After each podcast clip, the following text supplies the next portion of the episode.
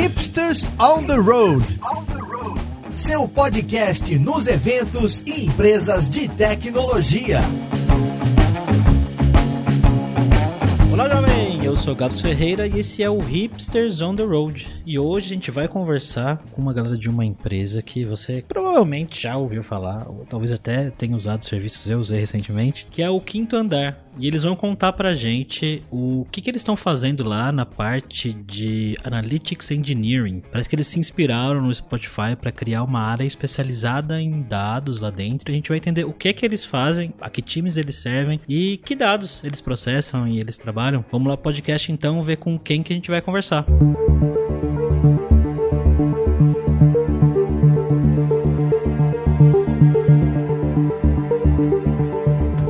episódio de hoje, a gente está aqui com Adilson Atala, que é o líder da parte de engenharia lá no Quinto Andar. Como é que você está, Adilson? Oi, Gabriel, prazer. Tô tudo bem aqui, tudo ótimo. Estamos também com o Rafael Ribaldo, que é responsável pelo chapter de Data Engineering. Olha que nome bonito. Como é que você tá, Ribaldo? Gabs, tudo certo, muito prazer. Obrigado pela oportunidade aqui de estar falando com vocês. E para me ajudar a encher eles de perguntas, como sempre, estamos aqui com ele, o meu co-host, Alberto Souza. Como é que você tá, Alberto? Opa, tudo certo. Vou. Eu fico sempre muito feliz de, de, de, falar com a galera no podcast que constrói os serviços que eu utilizo para facilitar a minha vida. Para me ajudar também hoje, eu trouxe uma pessoa aqui de dentro da Lura, que é o nosso especialista em ciência de dados e instrutor na Lura, o Thiago Santos. Como é que você tá, Thiago? Fala, Gabs. Tô bem, tudo tranquilo aí. Hoje que eu quero descobrir como negociar o meu aumento do IGPM aí. Vamos ver se eles vão conseguir ajudar a gente com isso. Bom, pessoal, antes de mais nada, eu sempre pergunto pergunto aqui para os nossos convidados falarem um pouco da empresa, né? É, quem é o Quinto Andar, para quem não conhece, que serviço vocês prestam aí? Boa, legal. Bom, Quinto Andar ele é, é uma plataforma de, de locação e venda de imóveis, né? Então, hoje a gente está em diversas cidades do Brasil e, e, basicamente a gente faz toda a gestão do imóvel, desde a da captação, né, desde o listing ali, até todo o processo de locação, toda a gestão da, né, da locação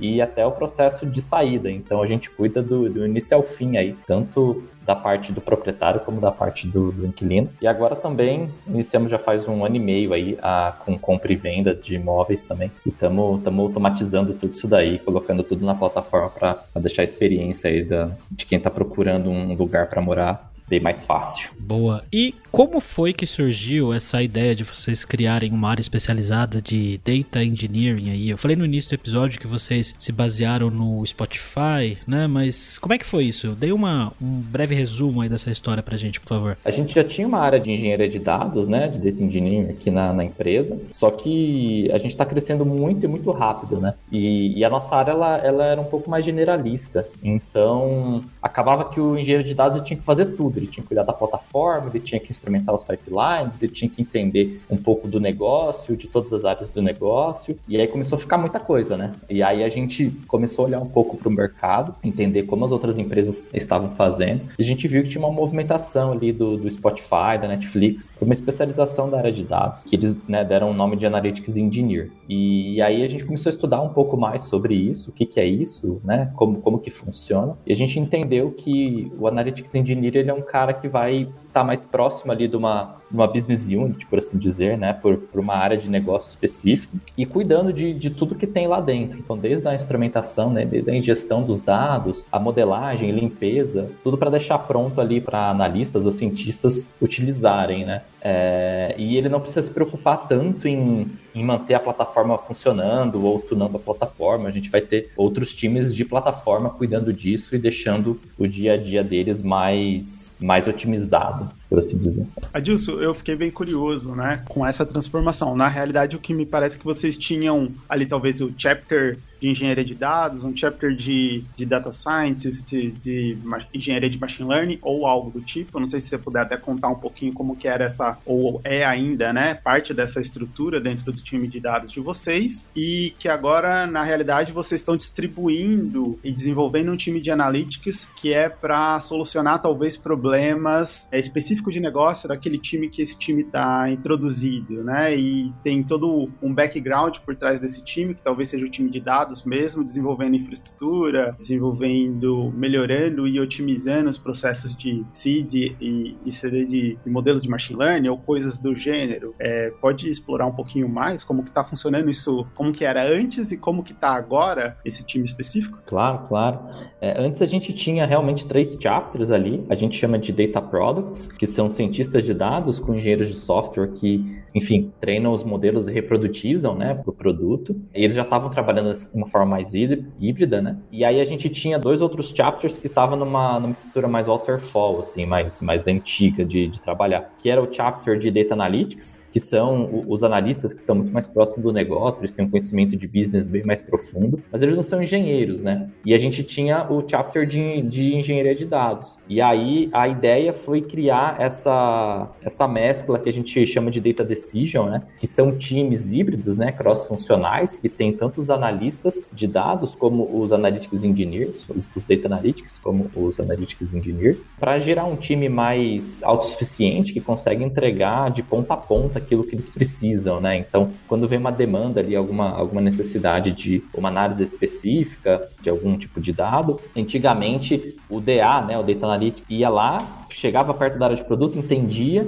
aí ele trazia para os engenheiros, aí o engenheiro ia priorizar isso daí em algum momento e isso ia cair no nosso backlog, a gente tinha que priorizar só que aí tudo era urgente, e aí a gente tinha que cuidar da plataforma e tudo mais. Então, o que a gente fez foi: não, pera, vamos deixar um pessoal focado na plataforma, né? Cuidando disso de uma, de uma forma mais centrada e vamos puxar esses, esses engenheiros para próximo dos analistas e deixar eles trabalhando de forma conjunta, né? Então, o que mudou foi que agora a gente não tem mais aquela demanda mais waterfall, né? Mas sim um time, um time mais ágil, um time mais autossuficiente que consegue, é, dentro de um escopo específico, entender as necessidades do negócio e já criar todos os pipes necessários e, e, modelagens e dashboards, tudo para atender uma área em questão. Deixa eu perguntar uma coisa, gente. Enquanto o Thiago está pensando aí na, na próxima pergunta mais específica da área, né? Eu vou perguntar com na, na, visão de uma pessoa que gostaria de ter alguém, né, com esse tipo de olhar perto, né, com esse olhar mais analítico, que conseguisse, em cima do dado, gerar inteligência, né, para dar suporte para a execução do negócio, para, enfim, né, para tomada de decisão e por aí vai. No, no briefing aqui, vocês falaram que vocês fizeram um teste com essa montagem aí, né, com esse esquema, e que o teste foi muito bem sucedido, né? Que abriu portas para vocês expandirem a ideia dessa junção e tudo mais. Dá para vocês contarem um pouco, né? Até onde for possível, obviamente, como é que foi o teste, o, o, qual foi a geração de valor que rolou, né? Como foi que vocês fizeram para facilitar o entendimento da informação, né? Do dado na, na ponta que vai utilizar esse dado para tomar decisão, né? Enfim, Dá para contar um pouco dessa história? A gente começou olhando um pouco mais para qual unidade de negócio, para qual frente estava um pouco mais, mais caótica, digamos assim, e, e, precisando realmente de uma, de uma estruturação e, e de uma especialização um pouco mais fina dos nossos engenheiros. E a, a, primeira delas a gente escolheu marketing mesmo. E o que, que a gente fez foi bem o que o Edson comentou: a gente especializou alguns engenheiros para poder ficar mais próximo realmente dos analistas e dos stakeholders dessa área, para garantir que os dados lá da ponta de, de produto mesmo, lá de produção, pudessem ser transacionados por todo o nosso pipeline de dados, modelados também na ponta final e que eles pudessem responder as perguntas de negócio, enfim, para gerar os, os insights que que vocês comentaram, justamente para a gente realimentar mesmo o, o, produto, né? E a gente começou justamente então com marketing, o que deu super certo. E aí, uma das coisas uh, até legais de comentar é que a gente não considera essa uma separação mesmo de ah, agora então esses analytics engineers eles ficam totalmente separados da nossa área de plataforma. Muito pelo contrário, né? A gente acredita que eles têm que sempre se manter comun, é, comunicativos e, e, garantir uma boa integração, porque justamente o pessoal de plataforma vai acabar construindo né, uma, uma base bem sólida para que os analytics engineers consigam transacionar esse dado. E hoje a gente acaba tendo não só uma, uma boa relação com a área de plataforma, para a gente construir a, a, cada vez coisas melhores, mas também com a área de analytics, enfim, a, os nossos stakeholders, para poder entregar o dado da, da melhor forma. E vem, vem dando certo.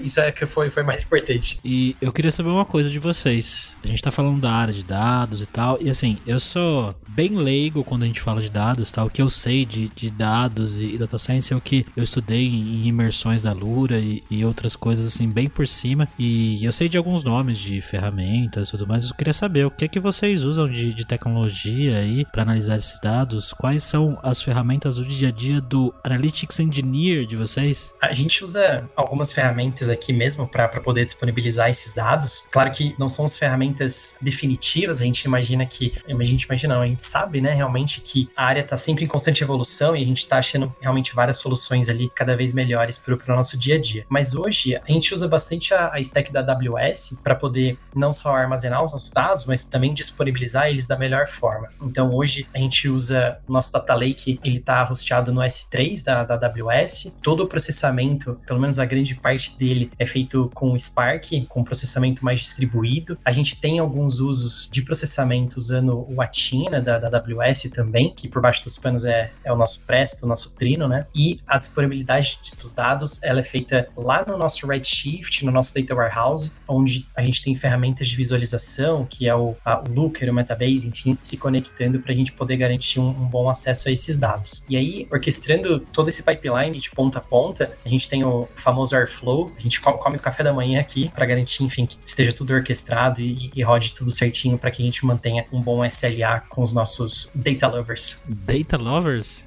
É, a gente gosta de termos, termos bonitinhos aqui também. Fiquei curioso de saber quem que são os data lovers. São todos? São os analytics engineers? Tem os data haters também?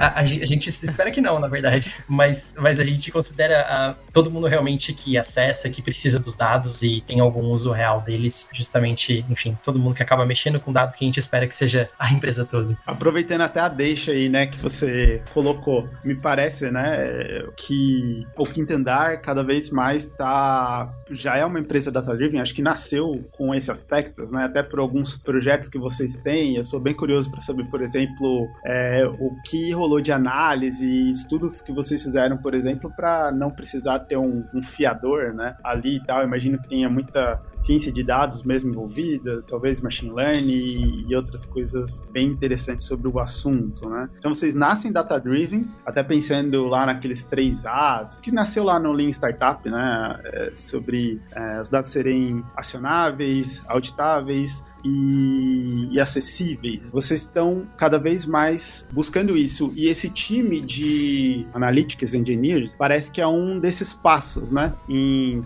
trazer esse time de dados e análise de dados para toda a companhia de maneira mais mais bem consolidada, mais simples e que todos possam ter acesso. É mais ou menos isso? É bem isso mesmo, assim, a gente já nasceu super data driven, é, todas as decisões da empresa são baseadas em dados, desde coisas menores do tipo vamos fazer essa feature ou não, até validar o ROI da feature, né? Putz, isso tá, tá agregando algum valor ou não tá devemos desligar ou não, até definições estratégicas, assim. Então, para onde a gente vai, onde a gente investe, que tipo de, de mercado a gente entra. Então, assim, a gente é super data-driven. Hoje a gente tem, na verdade, diversos desafios também em questão de disponibilidade dos dados, porque a gente tem alguns picos ali, às vezes bate 800 usuários simultâneos nos nossos data vis lá, todo mundo fazendo carry, todo mundo quer que isso retorne em, sei lá, 10 milissegundos ali, né? Então, sim, somos super data-driven. E, e, a área de dados, assim, é, tem vários desafios, porque a gente quer que todo mundo use o dado, mas né, tem que usar da melhor forma possível, né? Não é cada um vai fazer a sua análise e cada um sai com um valor diferente dessa análise. Então a gente tem um, um super suporte ali do, do time de Data Analytics também para estar tá alinhando com os stakeholders de todas as áreas, entendendo as necessidades deles e, e tentando mapear exatamente o uso para a gente também criar métricas mais, mais estruturadas, mais oficiais, por assim dizer, né? E para isso também tem esse trabalho em conjunto com os Analytics Engineers, né? Porque às vezes a pessoa quer um dado, mas esse dado ainda não foi ingerido no nosso, na nossa base analítica, então tem todo esse trabalho da gente também não estar tá muito para trás perante as necessidades da, da empresa, né? Então é um, é um trabalho constante de evolução, manter as coisas rodando e também mantendo tudo bem, bem organizado, né? Mantendo a casa organizada para que isso não, não vire um, um, um problema para a gente depois, para a gente escalar, né? para a gente continuar escalando rápido. Acho que até você tocou num ponto super importante, né? Porque não é só tornar o, dado acessível, mas também o conhecimento acessível, né? E esse é um, um outro ponto extremamente importante dentro do desenvolvimento de uma cultura de dados, né? Então, fazer com que as pessoas que estejam analisando aqueles dados e tudo mais tenham conclusões realmente baseadas no dado que você está analisando, né? E a gente não comece a inventar as coisas. É, então, esse suporte com pessoas de analytics, de pessoas mais experientes na tomada de decisão, é realmente algo bem interessante que deve ser feito. eu sempre sinto, assim, né, falando por mim, existem múltiplas maneiras diferentes, né, de você contar a história com os dados, né, tem livros sobre isso, aí tem vários gráficos diferentes, e a depender de, de qual gráfico você vai utilizar para ajudar ali a pessoa, ela pode influenciar, né, para tomar uma decisão por um caminho, tomar uma decisão por outro, pode influenciar para não entender nada, muitas vezes também, né, que é tanta, a variedade é tão alta. E aí, eu fico pensando muito sobre isso, né? Qual que é a tática de vocês, né, dado que tem agora essa galera de analytics e que facilita toda essa parte, né, da análise e acessibilidade da parada, qual que é a estratégia, né, uma tática recorrente, talvez, que vocês utilizem para tentar maximizar a chance que eu, Alberto, aqui do marketing, que tenha que pensar em várias coisas aqui para o quinto andar, consiga olhar para o que está sendo produzido, né, para o que está sendo gerado e consiga utilizar isso de maneira interessante para minha tomada de decisão. A gente aqui, na verdade, a, a gente acaba focando um pouco de trás para frente. Em vez da gente puxar todo e qualquer tipo de dado de maneira cega para o nosso lake, modelar eles a, a, e até a ponta final e falar, ó, oh, Alberto de marketing, toma aqui seus dados e você falar que, olha, realmente isso aqui não funciona para mim, eu preciso de outras informações, a gente acaba olhando muito mais para o mindset data driven, né? Ou seja, quais perguntas realmente você quer primeiro responder para que aí assim a gente consiga rolloutar e, e desenrolando aos pouquinhos para a gente conseguir chegar até na, na fonte inicial e falar, putz, então agora deixa eu puxar esses dados aqui porque eu, esses dados vão responder as perguntas do Alberto, sabe? A gente acaba muito mais estando próximo dos nossos data lovers, como a gente comentou, para que eles realmente no, nos, nos deem o, o norte para onde a gente tem que realmente atuar. E aí realmente o nosso fluxo acaba sendo um pouco desse e ao longo do nosso fluxo, a gente, óbvio que acaba sempre garantindo uma boa comunicação, né? Pra gente ter certeza de que a gente tá realmente ah, no, no, caminho certo. E agora, mais no quesito de back-end, ah, uma das coisas que a gente se importa bastante também é que a gente sabe que tem várias milhões de fontes aí possíveis pra gente poder ah, extrair dados, né? Então, às vezes você precisa de dados do SAP unidos com dados de usuários lá no front-end, né? E a gente sempre tenta garantir que a gente construa que possam ser reutilizáveis, que possam ser de fácil manutenção e escaláveis também, para a gente garantir que todas as perguntas na ponta, não importa quais sejam, elas possam ser respondidas. Eu acho, é, para mim faz muito sentido, né? Começar pelo que tem que ter alguma coisa que alguém está procurando, né? Tem que ter alguma hipótese ali, tudo mais, e aí tenta fazer com que os dados, de alguma forma, auxiliem na resposta, né, no, no encaminhamento da hipótese. Legal demais. Eu queria até comentar, né, que eu, eu o Ribas, Ribas, ó, já tô me sentindo íntimo aqui, né? já, manda ver, manda ver. o, o, o, Ribaldo até colocou ali, quando ele tava falando, né, do processo que eles desenvolvem, né, veio na hora na minha cabeça o processo ali, né, o workflow de um projeto de data science, de machine learning, anyway, né, que geralmente a gente começa por esse entendimento do negócio e entendimento do problema que você está querendo resolver, com muita conversa, né? Depois você vai para negociação, né? Ver se aquilo realmente faz sentido, não faz sentido. Começa ali com uma análise exploratória de quais dados você tem disponíveis, que você começa a usar passa para a parte exploratória realmente, onde você vai validar aquelas hipóteses e tudo mais. Se for necessário depois, né, você vai criar um modelo de machine learning ou qualquer coisa para solucionar o problema. A maioria dos projetos morrem ali na análise exploratória e, e é geralmente isso que a gente quer. É, é até ali que resolve o problema. Se isso vira, aí tem todo o processo, né, que segue para frente com engenharia de dados, com é, engenheiros de machine learning e afins, né. E é uma coisa que eu sempre comento para pro pessoal, pro nosso time aqui, né, também, interno, né, da gente sempre partir do, do problema, né? A gente não, não quer, acho que a gente que estuda bastante machine learning, principalmente, a gente geralmente gosta de falar sobre esse assunto e, e de tentar criar modelos mágicos que resolvam tudo, mas a, é, é, a, gente sempre tem que partir do problema, e acho que isso é muito legal, o problema que a gente quer resolver, e a solução. E a solução mais simples para mim sempre é a solução, a melhor solução, né? Então, às vezes é uma análise exploratória, às vezes é uma heurística simples que resolve aquele problema, e só num segundo ou terceiro momento que a gente tenta aplicar algo muito complexo ou alguma coisa do gênero, né? Então, todo esse desenvolvimento que vocês fazem aí dentro é algo que eu acredito bastante também, que eu acho que é a direção correta, né? Não adianta nada, a gente armazena lá um, cria, sei lá, carries gigantescas com um monte de dados que pra gente às vezes não vai ser necessário, a gente gasta um tempo à toa, esforço e um monte de coisa. Então, pensar no problema que a gente quer resolver sempre gera as melhores soluções do meu ponto de vista. Não, só complementando aí, Thiago, super concordo aí com seu ponto. É muito, a gente gosta muito de trabalhar com engenharia, né, com tecnologia para resolver um problema real, assim, né? É muito do que você falou, não adianta nada a gente criar um, um super pipeline, um, um, canhão aqui, só que a gente não resolve nada, assim, né? Só tem realmente movendo, a gente só tá movendo dado de um lado para o outro, assim, a gente quer realmente ter essa visão do, do impacto que a gente tá, tá trazendo, né? O impacto positivo, que tipo de análise a gente tá, tá trazendo. E até esse é um dos motivos ali do Analytics Engineer, porque ele tá tá próximo de um negócio, né? Ele tá próximo ali de uma área específica, ele consegue também trazer alguns pontos de vistas ali que, putz, pode ser, pode virar o jogo, né?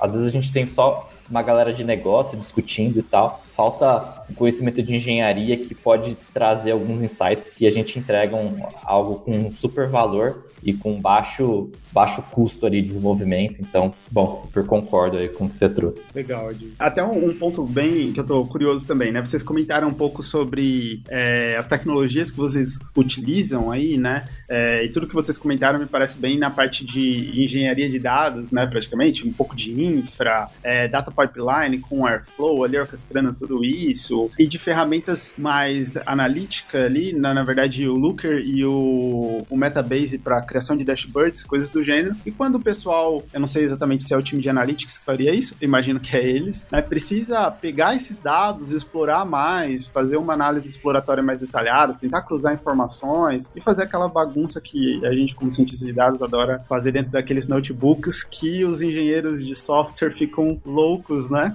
com as más práticas, às vezes, que a gente pratica nesses notebooks até virar um produto real, né. É, que ferramentas que esse time utiliza no dia a dia, eles usam Jupyter Notebook, eles usam Colab, por exemplo, eles usam é, o Databricks, alguma coisa do gênero. Qual o que está envolvido no dia a dia dessa galera que precisa analisar esses dados de maneira mais profunda? A gente usa bastante Databricks também mesmo, então todos os nossos clusters de Spark eles são gerenciados pelo Databricks e a gente, como eu falei, a gente tem também não só o, o Atina, mas a gente também tem o Redshift para poder consolidar um pouquinho dos dados e deixar eles acessíveis. Esse é o nosso mindset mesmo. A gente não quer ter algo super fechadinho, ah, que não pode sair realmente do, do, padrão que a gente definiu e tudo. A gente sabe que ah, precisa rolar muita experimentação, precisa. Ah, o pessoal da, que está realmente em contato lá com os dados precisa entender realmente, pô, isso aqui vai, vai responder o que eu preciso, deixa eu realmente ah, dar uma explorada legal aqui. Então a gente gosta de deixar super aberto pro, pro pessoal ah, ir testando e realmente, cara, deixa eu pegar uma, uma, uma tabela nova, deixa eu pegar esse fluxo novo e tudo mais. Então, hoje a gente fomenta ah, bastante o uso de notebooks mesmo, lá plugados diretamente lá no Databricks, mas também a gente tem conexões mais de sandbox, digamos assim, para que o pessoal também se conecte no Atina, se conecte no Redshift e consiga fazer as, as experimentações. E aí, claro que a gente depois ficando próximo, putz, agora é, eu como explorador, digamos assim, né, já entendi o que, que eu preciso fazer, se isso vai trazer realmente o valor que eu quero, aí a gente chega próximo para poder a, ah, ajudar a padronizar e realmente deixar de uma forma, uh, não, não quadrada, mas uma forma que possa ser escalável e que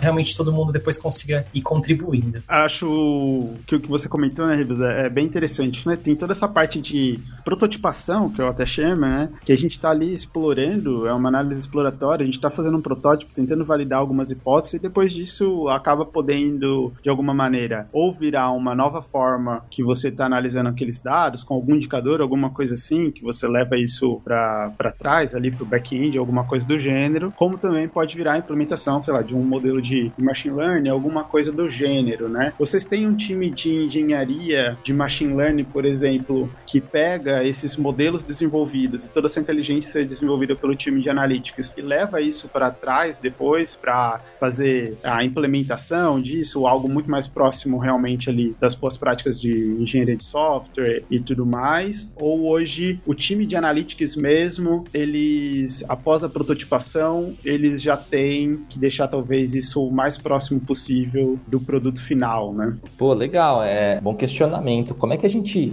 trabalha, né? Aqui a gente tem o time de analytics ali que está mais nos experimentos mesmo, só que a gente também tem o time de, de ciência que também faz assim. E, e aí o nosso time de ciência ele está muito mais focado em, em produtizar algo assim. Então Normalmente o time de ciência ele está alguns passos depois que o time de analytics já trabalhou em algo, já viu que aquilo lá tem um, um, um, valor agregado, que faz sentido a gente produtizar. Não necessariamente tudo que o time de analytics vai, vai atuar precisa virar alguma coisa do produto mesmo, né? Então tem muita coisa que é mais dia a dia ali de análise mesmo, não faz sentido a gente ter algo produtizado, mas quando faz sentido, tem sim essa troca e o que acontece é que normalmente a gente já tem ali os dados mais granulares ali no nosso lake que podem ser reutilizados e podem ser trabalhados, né, pegando o ponto de parada de um time para que o outro time consiga evoluir ali. Bom, mas isso acaba não sendo tão corriqueiro assim, porque como eu falei, tem um time de data products que eles estão ali também junto com o produto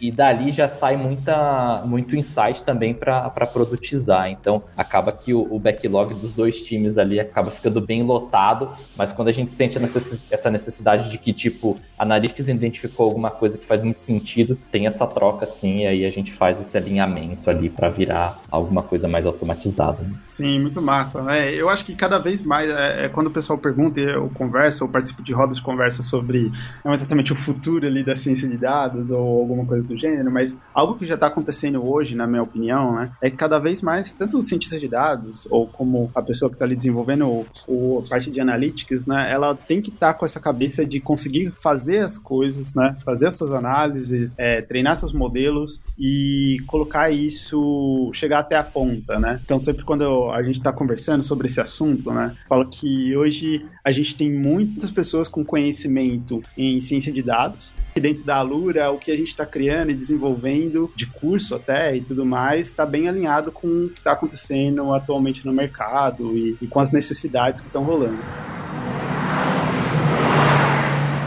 Então, para fechar, Adilson, Ribaldo, vocês estão com vagas em aberto aí para área de Data Engineering e também para a área de tecnologia em geral? Sim, sim, estamos com diversas vagas ali, tanto para Analytics Engineer como para Managers também na área de dados. Então, quem quiser dar uma olhadinha nas nossas vagas, pode acessar o carreiras.quintoandar.com.br. Lá a gente lista todas as nossas vagas, está sempre atualizadinho lá ver se tem alguma por seu perfil e pode aplicar que a gente bate um papo. Link para as vagas do Quinta Der tá aí na descrição, assim como o link para o LinkedIn do Adilson e do Ribaldo. Adicionem eles lá, perguntem coisas para eles se vocês quiserem trabalhar lá. Fiquem à vontade, né, pessoal? Claro, com certeza. Boa. Sempre disponível. Com certeza. Fechado, pessoal. Obrigado pela participação de vocês. Muito bacana trazer um case de uma empresa que, como o Alberto disse, são serviços que a gente acaba usando no dia a dia, né? Eu tô aí num processo de venda de apartamento, compra de casa, usei bastante mesmo. O serviço de vocês é muito bom, assim, de verdade. É, é, é, é engraçado como é diferenciado. É engraçado não, é, incrível como é diferenciado. O que é engraçado, na verdade, é uma história. Eu vou contar uma historinha pra vocês antes de fechar esse episódio aqui, que eu passei, né? Eu vi um apartamento à venda, né, no, no quinto andar, e eu falei, vou ver esse apartamento. E, entrei lá, pedi pra, pra agendar visita e tudo mais. E, e aí quem foi uh, ver o apartamento junto comigo, com a minha esposa, foi um, um, um cara de uma, uma imobiliária. Parece que tem, um, tem os, os parceiros que trabalham com vocês, né? Não, é, não sei exatamente a logística, né? Mas é, era um cara de uma outra imobiliária, mas que ele prestava serviço pro quinto andar. E aí ele foi lá, né? A gente viu o apartamento e, e tudo mais. E aí, depois que a gente viu o apartamento, ele falou: oh, então, tem uma imobiliária também e tal, aqui em São Bernardo, né? Onde eu moro. E aí ele me perguntou assim: Rapaz, te perguntar, quanto é que fica mais. Você é programador, né? Eu falei, sou. Falei, quanto é que fica mais ou menos pra fazer um site assim que nem o Quinto Andar?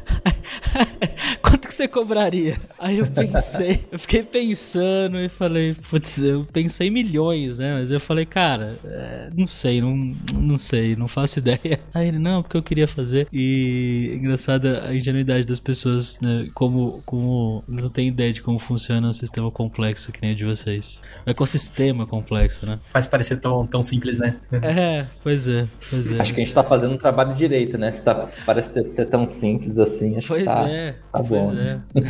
é só uma historinha, mas legal. Bom, obrigado pela presença de vocês, pela participação. E se você que está ouvindo a gente aqui nesse momento tem um case legal de tecnologia na sua empresa, quer contar aqui no Hipsters on the Road, entre em contato comigo nas redes sociais e vamos ver, contar a sua história aqui. Eu te vejo no próximo episódio. Tchau, tchau.